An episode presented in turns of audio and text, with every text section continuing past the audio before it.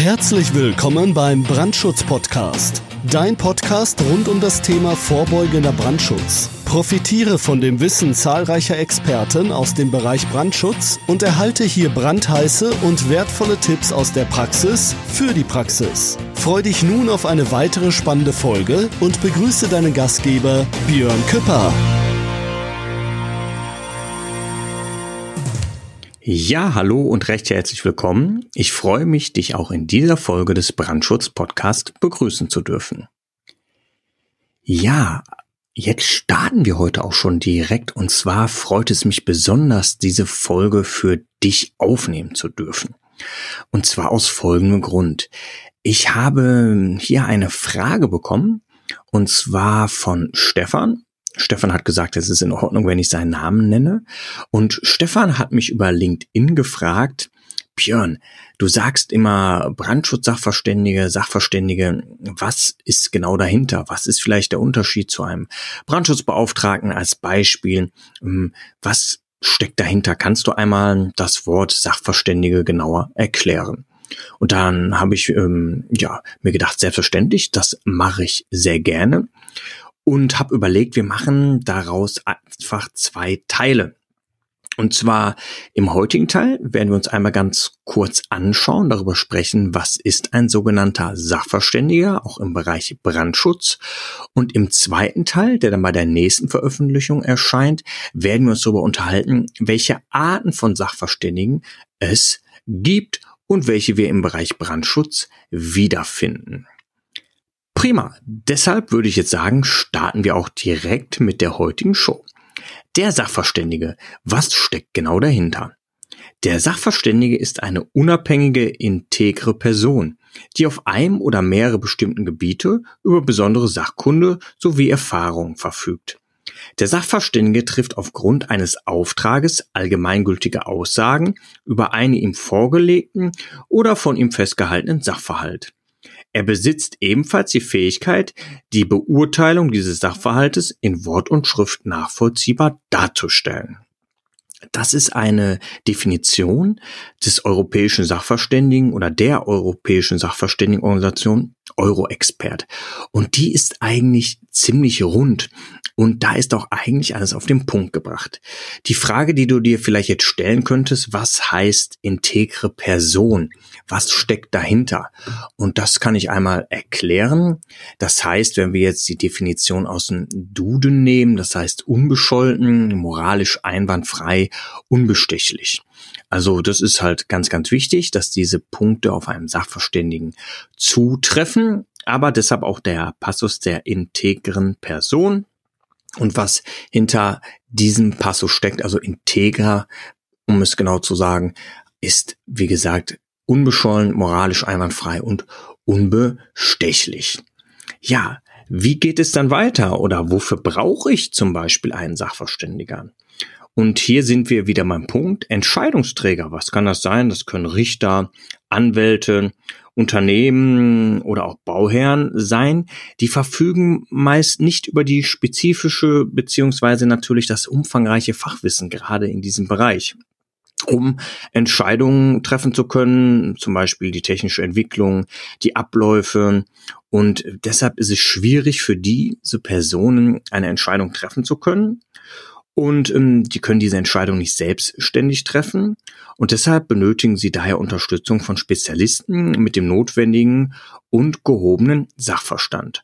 Und in diesem Falle ist es ja der sogenannte Sachverständiger. Wie ist es im Bereich Brandschutz? Es ist ja meist so, dass ein Objekt geplant wird und dann läuft es meistens schon parallel. Es gibt die ersten Entwürfe, die der Architekt dann zur Verfügung stellt.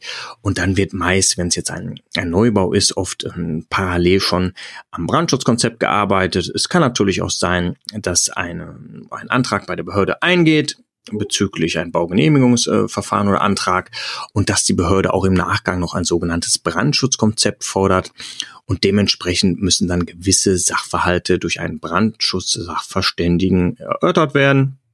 Und das ist so die Hauptaufgabe eines Sachverständigen und in diesem konkreten Fall des Brandschutzsachverständigen. Welche Aufgaben stecken jetzt genau dahinter?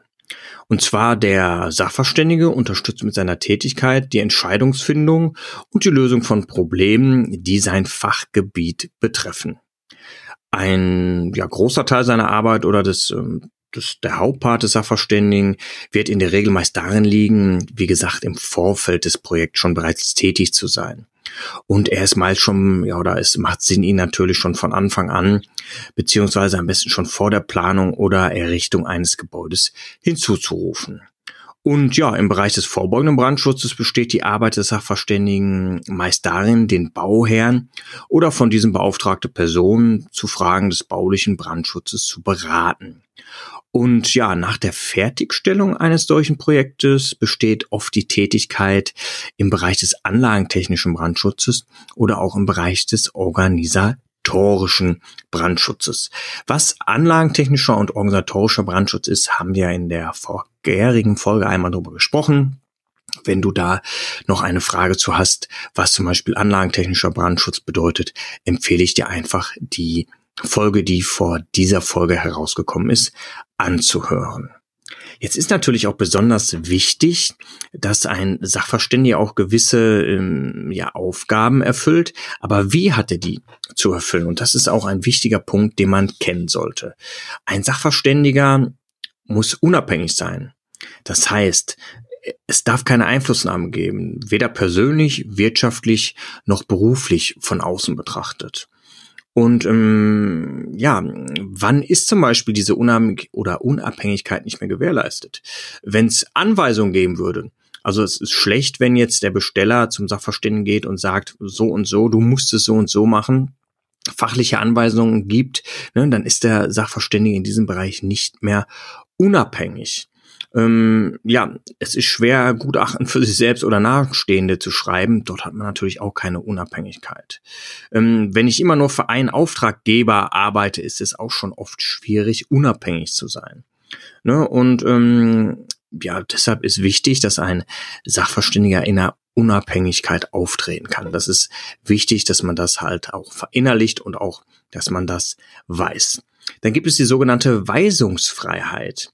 Weisung des Auftragsgebers zur Beauftragung, ähm, ja, Umfang des Gutachtens, ne, des sogenannten ähm, Gutachtengegenstandes sind zulässig.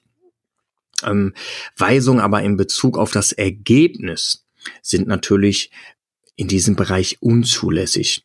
Das sollte man auch noch berücksichtigen. Und ähm, ja, weitergehende Weisungsbefugnisse sind in diesem Falle natürlich auch unzulässig.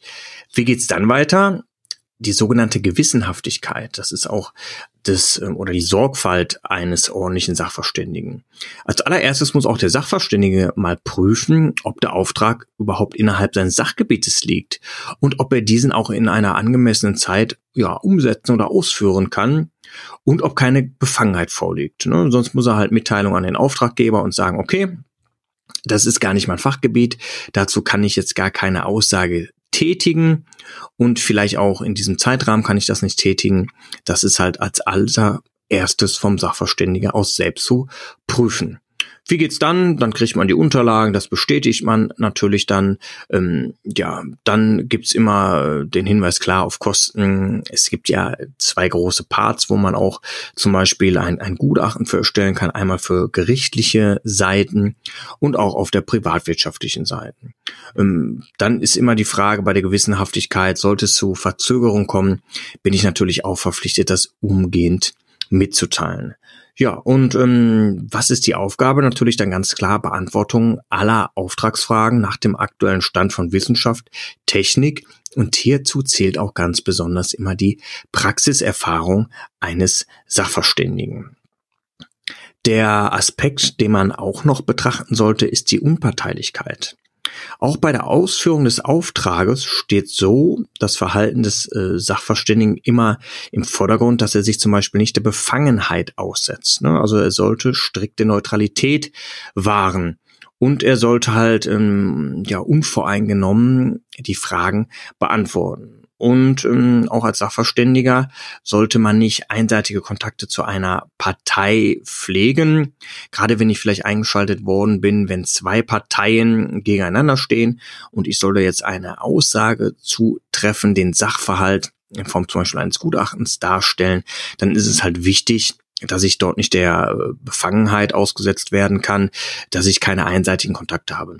Wie sieht das in der Praxis aus? Ähm, es macht Sinn, wenn man ein Beispiel ein, ein, oder zum Beispiel einen, einen Ortstermin um 11 Uhr angesetzt hat mit den zwei Parteien, dass man sich nicht schon um 10 Uhr mit einer Partei trifft und schon eine Stunde mit dieser Partei alleine spricht und dann um 11 die zweite Partei hinzukommt. Das ist natürlich sehr, sehr schwer und dort konnte man sich schnell den Passus der Befangenheit aussetzen. Das sind so die Punkte des Sachverständigenwesens. Also wie gesagt, es gibt mehrere Arten, aber so der klassische Fall ist oft, dass man von einer Person, von einem Auftraggeber beauftragt wird. Diese Person, gerade im Bereich Brandschutz, braucht dann meist ein sogenanntes Brandschutzkonzept braucht dann halt eine Aussage zu gewissen Punkten und beauftragt dann halt den sogenannten Brandschutz-Sachverständigen. Und das sind so die formellen Wege. Wichtig war mir, dass wir einmal kurz in dieser Folge besprechen, wie ist das Ganze aufgebaut. Und in der nächsten Folge, wie gesagt, unterhalten wir uns einmal drüber, was gibt es genau für Sachverständige? Welche Arten gibt es von Sachverständigen? Es gibt da so, so Passos wie freie Sachverständige oder öffentlich Bestellte. Was es genau ist, können wir uns dann in der nächsten Folge einmal genauer anschauen. Also, wie gesagt, das war's auch schon von heute oder für heute. Ich würde mich freuen, wenn du auch bei der nächsten Folge wieder reinhören würdest. Wenn du jetzt sagst, okay, das Thema Brandschutz ist spannend, ich habe da auch vielleicht mal eine Frage, dann kontaktiere mich doch einfach. Geh einfach auf brandschutz-podcast.de, Dort findest du die Kontaktmöglichkeit. Du kannst per E-Mail mit mir in Kontakt treten. Am aller einfachsten ist es aber auch, dort findest du den Link zu unserer sogenannten LinkedIn-Gruppe. LinkedIn, ein Business-Netzwerk, in meinen Augen sehr gut, um berufliche Kontakte zu pflegen.